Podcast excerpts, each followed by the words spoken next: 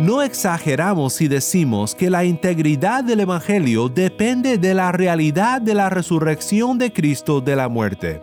Es el propósito de Pablo en 1 Corintios 15 exponer la gran doctrina de la resurrección en todo su poder, propósito y utilidad para el corazón de fe.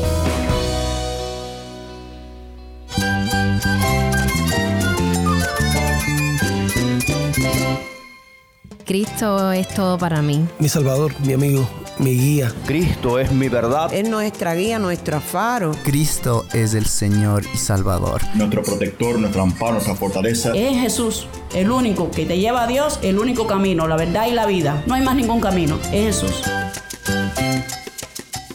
Estás escuchando a El Faro de Redención. Cristo desde toda la Biblia para toda Cuba y para todo el mundo.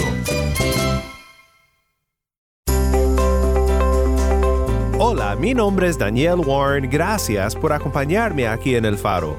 Continuamos hoy en nuestra serie titulada El Credo, una serie de dos semanas en la que estamos pensando juntos en un antiguo credo de la Iglesia cristiana, el Credo Niceno.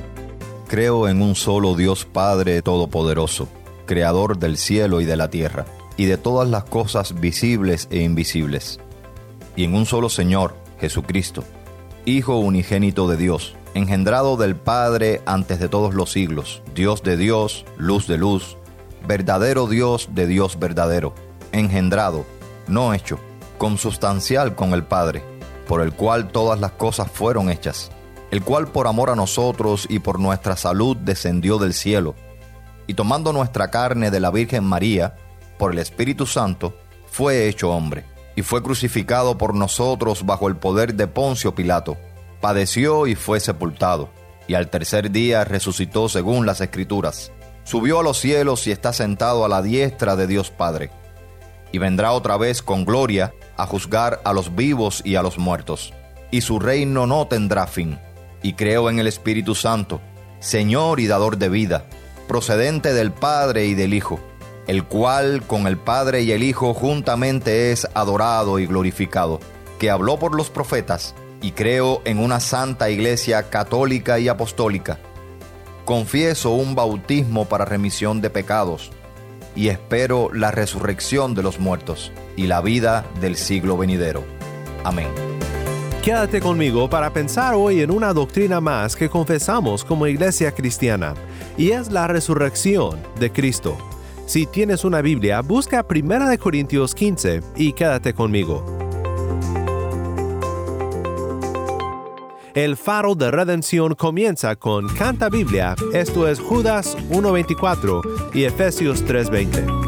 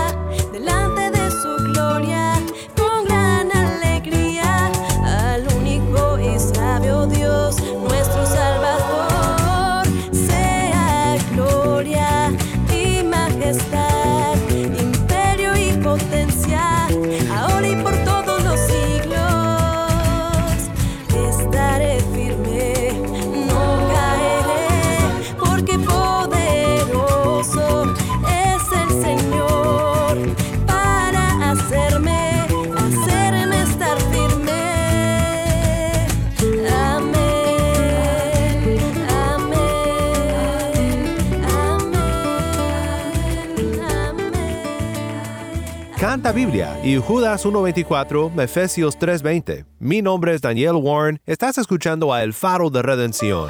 Cristo desde toda la Biblia para toda Cuba y para todo el mundo. No exageramos si decimos que la integridad del Evangelio depende de la realidad de la resurrección de Cristo de la muerte. Es el propósito de Pablo en 1 Corintios 15 exponer la gran doctrina de la resurrección en todo su poder, propósito y utilidad para el corazón de fe. Sin resurrección no hay redención. Y sin resurrección, como argumenta Pablo en este capítulo, no hay por qué vivir de una manera distintamente cristiana. Toda nuestra esperanza y toda nuestra conducta cristiana a luz de esta esperanza depende de la resurrección de Cristo y como resultado la resurrección a la vida eterna para todo aquel que cree. Pero en la iglesia de los Corintios, la resurrección fue una doctrina que había caído en duda entre la congregación.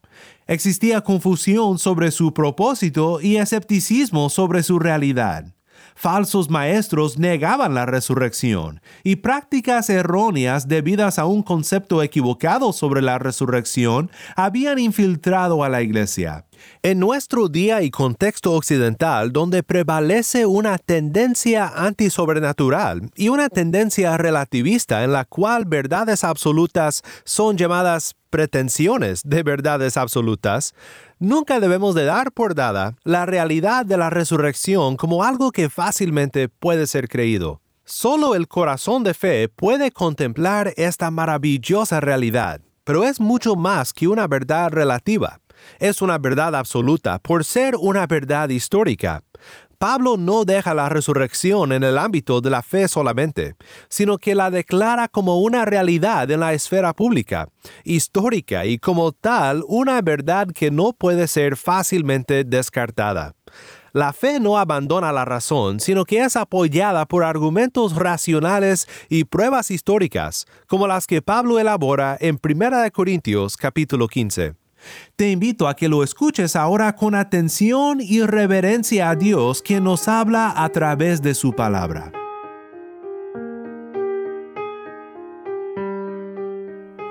Ahora les hago saber, hermanos, el Evangelio que les prediqué, el cual también ustedes recibieron, en el cual también están firmes, por el cual también son salvos si retienen la palabra que les prediqué, a no ser que hayan creído en vano porque yo les entregué en primer lugar lo mismo que recibí, que Cristo murió por nuestros pecados, conforme a las Escrituras, que fue sepultado y que resucitó al tercer día, conforme a las Escrituras, que se apareció a Cefas y después a los doce, luego se apareció a más de 500 hermanos a la vez, la mayoría de los cuales viven aún, pero algunos ya duermen. Después se apareció a Jacobo, luego a todos los apóstoles, y al último de todos, como a uno nacido fuera de tiempo, se me apareció también a mí, porque yo soy el más insignificante de los apóstoles, que no soy digno de ser llamado apóstol, pues perseguí a la iglesia de Dios. Pero por la gracia de Dios soy lo que soy, y su gracia para conmigo no resultó vana. Antes bien he trabajado mucho más que todos ellos, aunque no yo, sino la gracia de Dios en mí. Sin embargo, haya sido yo o ellos, así predicamos y así creyeron ustedes.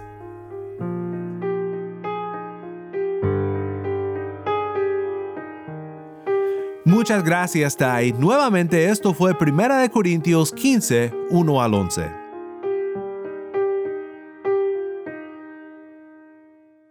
El credo dice que Cristo fue sepultado y al tercer día resucitó según las escrituras. Sobre eso habla Pablo en el texto que acabamos de escuchar. Y de este texto quiero mostrarte las siguientes maravillosas verdades sobre el Evangelio y la centralidad de la resurrección al Evangelio. Las tres verdades que quiero mostrarte son estas. Primero, la palabra de la resurrección. Segundo, la prueba de la resurrección. Y tercero, el poder de la resurrección.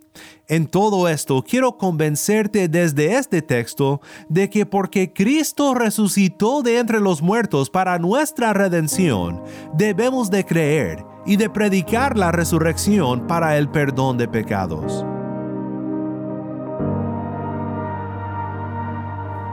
Veamos en primer lugar la palabra de la resurrección. Aquí consideramos la centralidad de la resurrección al mensaje del Evangelio. La traducción de estos primeros dos versículos no es tan fácil como parece. No es una cuestión que cambia las verdades de lo que veremos, pero sí puede ser importante para seguir el argumento de Pablo en estos primeros versículos del texto. Concuerdo con el erudito comentarista Gordon Fee cuando propone la siguiente estructura para los versículos 1 y 2, que traducida es, Ahora les hago saber, hermanos, el Evangelio que les prediqué, el cual también recibieron, en el cual también están firmes, por el cual también son salvos. Es decir, con qué palabra les prediqué, siempre y cuando la retengan, y a no ser que hayan creído en vano. Esta estructura subraya lo que Pablo hará en primer lugar exponer la palabra de la resurrección como parte de la palabra o de la forma de palabras del Evangelio. Notaremos en este texto que lo que Pablo presenta parece ser un credo o un resumen, una forma de palabras sencilla y fácilmente repetida y enseñada a otros para el propósito de la evangelización. Notemos que cuando primero se propone a hacernos saber el Evangelio que Pablo predica, nos presenta los resultados positivos de este Evangelio en el corazón de fe. Es recibido, nos hace estar firmes y nos salva. Cuando vuelve a repetir su propósito, que nos hará saber con qué palabra predicó, menciona una condición del efecto redentor de este Evangelio, y la condición es esta siempre y cuando la retengan. El que no retiene esta forma de palabras, este mensaje en su totalidad y en su expresión apostólica, ha creído en vano. Antes de continuar a lo que es meramente la palabra de la resurrección en esta palabra del Evangelio, paremos un momento para pensar en estas cosas que Pablo menciona sobre el efecto de esta palabra en nuestros corazones. El Evangelio se recibe. Esto requiere una decisión. Veremos más adelante que la misma recepción del Evangelio de la gracia es un don de Dios. La misma fe que se requiere para recibir este mensaje viene de la gracia de Dios.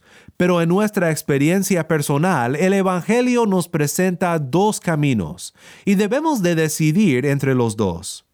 ¿Cómo se ve esta recepción del Evangelio en términos prácticos? A mí siempre me ha gustado cómo Pablo alaba a Dios por la conversión de los creyentes en Tesalónica, diciendo lo siguiente en 1 de Tesalonicenses 1:4 en adelante. Sabemos, hermanos amados de Dios, de la elección de ustedes, porque nuestro Evangelio no vino a ustedes solamente en palabras, sino también en poder y en el Espíritu Santo, y con plena convicción, como saben qué clase de personas demostramos ser entre ustedes por el amor que les tenemos. Y ustedes llegaron a ser imitadores de nosotros y del Señor, habiendo recibido la palabra en medio de mucha tribulación, con el gozo del Espíritu Santo, de tal manera que llegaron a ser un ejemplo para todos los creyentes en Macedonia y en Acaya. Porque saliendo de ustedes, la palabra del Señor se ha escuchado, no solo en Macedonia y Acaya, sino que también por todas partes la fe de ustedes en Dios se ha divulgado, de modo que nosotros no tenemos necesidad de decir nada. Nota aquí que recibieron el mensaje y su recepción del mensaje efectuó un cambio en sus vidas. Eso es recibir el Evangelio en poder y en el Espíritu Santo. Aquí también vemos el ejemplo de cómo recibir el Evangelio nos hace firmes. Pablo dice, y ustedes llegaron a ser imitadores de nosotros y del Señor, habiendo recibido la palabra en medio de mucha tribulación, con el gozo del Espíritu Santo. El Evangelio y la fe en el Cristo del Evangelio es nuestra ancla en la tormenta y en la tribulación. Pablo continúa en Primera de Tesalonicenses 1, 9 al 10 y dice, pues ellos mismos cuentan acerca de nosotros, de la acogida que tuvimos por parte de ustedes, y de cómo se convirtieron de los ídolos a Dios para servir al Dios vivo y verdadero, y esperar de los cielos, nota lo que dice aquí, y esperar de los cielos a su Hijo, al cual resucitó de entre los muertos, es decir, a Jesús quien nos libra de la ira venidera.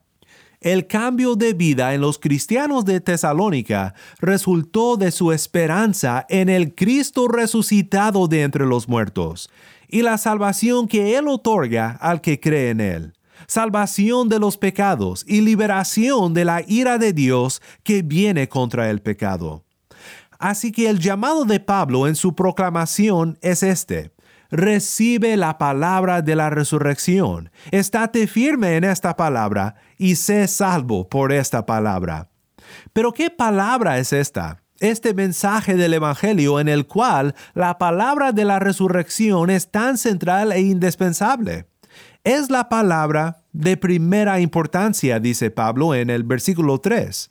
No hay palabra más esencial, más importante, ni más relevante para ti que esta palabra que predicamos. Cristo murió por nuestros pecados, conforme a las escrituras. Cristo fue sepultado y resucitó al tercer día, conforme a las escrituras.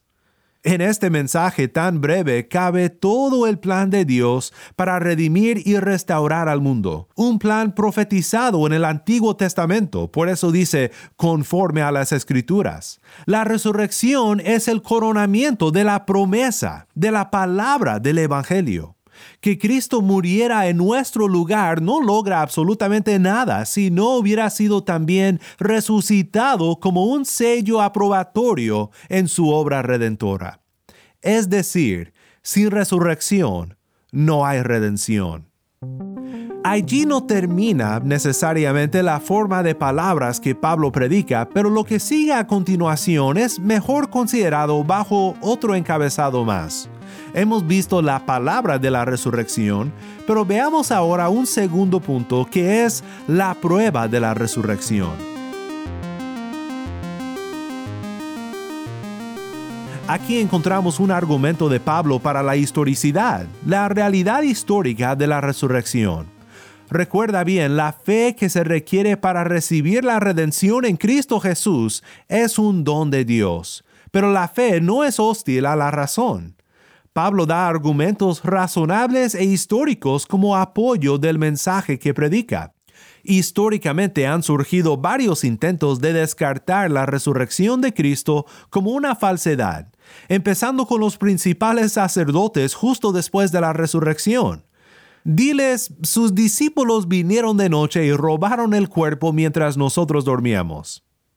A esta se ha llamado la teoría de la conspiración pero debemos decir que no puede ser una conspiración que resulte en vidas cambiadas tal como las vidas cambiadas de estos apóstoles, que predicaron el mensaje de Cristo aún a pena de muerte, dispuestos a morir como su Salvador por proclamar el Evangelio de su gracia. Otros han alegado que Cristo solo aparentó morir y luego despertó y salió caminando de la tumba. Pero la evidencia histórica sobre la crucifixión romana no nos deja esta posibilidad. Podemos decir que los romanos eran muy buenos en lo que hacían. Otros han alegado que 500 personas a la vez alucinaron ver a Jesús. Pero toda persona razonable concuerda con que las alucinaciones normalmente suceden una sola vez a una sola persona, a menos que sea un demente. Si 500 personas alegan haber visto a José Martí por separado, podemos descartar el hecho. Pero si 500 peatones en el malecón habanero en una sola noche, todos juntos lo vieron y lo tocaron a la vez, pues esto es otra cosa. El Cristo resucitado, dice Pablo, apareció a Cefas. Pero Pablo usa su nombre natal para presentarlo como testigo. Hablen con Cefas. Pedro, ¿recuerdas? Cefas. También dice se le apareció a Jacobo, el medio hermano de Cristo. Se le apareció a 500 hermanos a la vez. Pablo dice, algunos están muertos, pero otros viven. Ve y habla con ellos. La resurrección no es solamente un artículo de fe, sino que también es un hecho histórico, un evento público, un evento que demanda ser reconocido y un evento al cual debemos de responder, o con fe o con rechazo, pero no podemos descartarlo como un mito. Pablo continúa pasando ahora de la palabra de la resurrección y la prueba de la resurrección a un tercer punto, el poder de la resurrección. Veamos en tercer lugar entonces el poder de la resurrección. Esto que leemos a continuación en nuestro texto nos muestra la radicalidad transformadora del Evangelio. Hay muchas propuestas y proyectos para la mejora personal. dieta, terapia, meditación, etc. Pero solo hay un poder que puede transformar desde adentro hacia afuera y en su totalidad a una persona. Y este poder es el poder de la resurrección. Y mucho más allá de ser una propuesta para la mejora personal, es una propuesta de la inhabilidad total de mejorarte por ti mismo y el ofrecimiento de un poder más grande que tú mismo, el único poder por el cual puedes ser totalmente salvo y radicalmente transformado. Para refrescar nuestras memorias, volvamos a escuchar ahora 1 Corintios 15, 8 al 11 y cómo Pablo inserta su propio testimonio en la descripción de este Evangelio de la resurrección que predica, no como si agregara esto algo a ellos, sino como un testimonio de su poder para salvar y de su poder para transformar el corazón humano. Y al último de todos, como a uno nacido fuera de tiempo, se me apareció también a mí, porque yo soy el más insignificante de los apóstoles, que no soy digno de ser llamado apóstol, pues perseguí a la iglesia de Dios. Pero por la gracia de Dios soy lo que soy, y su gracia para conmigo no resultó vana. Antes bien he trabajado mucho más que todos ellos, aunque no yo, sino la gracia de Dios en mí. Sin embargo, haya sido yo o ellos, así predicamos y así creyeron ustedes. Pablo recuerda aquel momento cuando en camino a Damasco a perseguir a la iglesia de Dios, una luz brillante del cielo lo tumbó de su caballo y también de su rebelión en contra de Cristo, el Rey resucitado. Una voz le habló diciendo, Saulo, porque se llamaba Saulo, Saulo, ¿por qué me persigues? Para poner esto en contexto, piensa en un personaje histórico, del pasado o del presente o en una nación, ejército o grupo terrorista, lo más horrible que te puedas imaginar. El poder de la resurrección puede transformar a alguien como este. Y Pablo dice algo muy extraño, pero también hermoso cuando describe su condición en el momento en que Cristo se le apareció. Dice como si a uno nacido muerto, a uno mortinato, se me apareció también a mí. La traducción que leímos lo suaviza un poco y dice como a uno nacido fuera de tiempo. Realmente la palabra que Pablo usa en el griego es la palabra para un aborto o un bebé nacido muerto, un mortinato. Es algo horrible de imaginar. Un mortinato o un bebé nacido sin vida no puede hacer absolutamente nada. Charles Hodge observa, tal como esto es el lenguaje de Pablo sobre sí mismo. Y es verdad que los favores no merecidos producen autohumillación. Pablo nunca podía pensar en la distinción que le fue concedida por Cristo sin confesar su propia indignidad.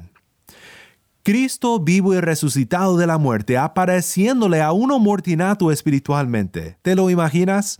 Es un enorme contraste pero el cambio que la vida del Cristo resucitado otorga, haciendo de un mortinato un ser vivo, transformado, cambiado y regenerado, este es el poder de la resurrección.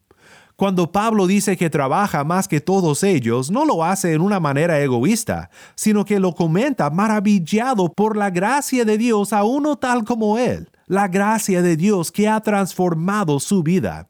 Y precisamente eso dice enseguida para no ser malentendido. Dice, aunque no yo, sino la gracia de Dios en mí. La gracia del Cristo resucitado es lo único a lo cual podemos atribuir quiénes somos hoy como seguidores de Jesús. Por la gracia de Dios, dice Pablo, soy lo que soy, y su gracia para conmigo no ha resultado en vano. Esta última frase, su gracia para conmigo no ha resultado en vano, es una manera de poner la firma de su experiencia en lo que dijo antes. Sin resurrección, hemos creído en vano. Pablo combatirá esto en todo el capítulo al exponer la verdadera doctrina de la resurrección. Pero no por nada, Pablo nos recuerda de lo que todos los que tenemos fe en Cristo sabemos porque hemos experimentado el poder de la resurrección en nuestras vidas, estamos seguros de esto. La gracia de Dios para con nosotros no ha resultado en vano. porque Cristo resucitó de entre los muertos para nuestra redención y porque su gracia para con nosotros no ha resultado en vano, debemos de creer y debemos de predicar la resurrección para el perdón de pecados.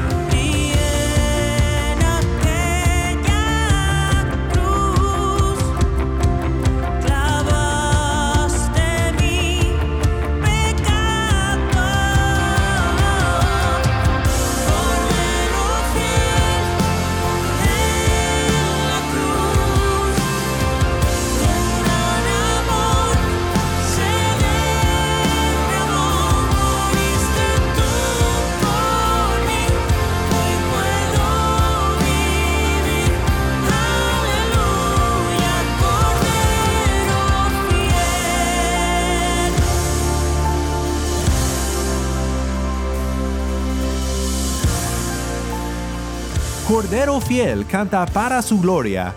Mi nombre es Daniel Warren y esto es el faro de redención.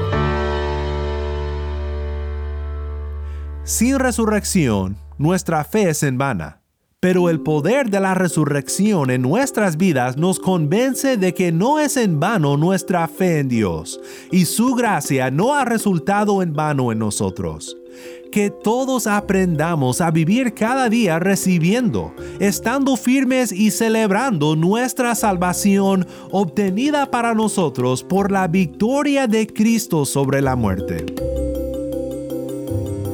Si estás escuchando por medio del podcast, te pido que compartas con un amigo esta semana cómo puedes seguirnos en donde sea que escucha podcasts.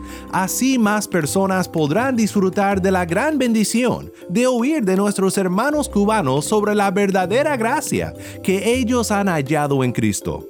Y si estás en sintonía fuera de Cuba, considera apoyar este ministerio. Contamos con tu respaldo económico para seguir al aire en Cuba y en todo el mundo.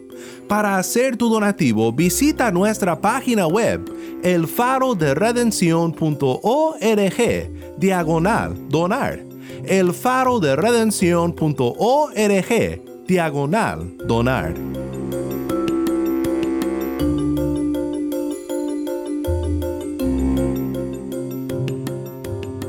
Mi nombre es Daniel Warren. Te invito a que me acompañes mañana en esta serie El Credo, la luz de Cristo desde toda la Biblia para toda Cuba y para todo el mundo, aquí en el Faro de Redención.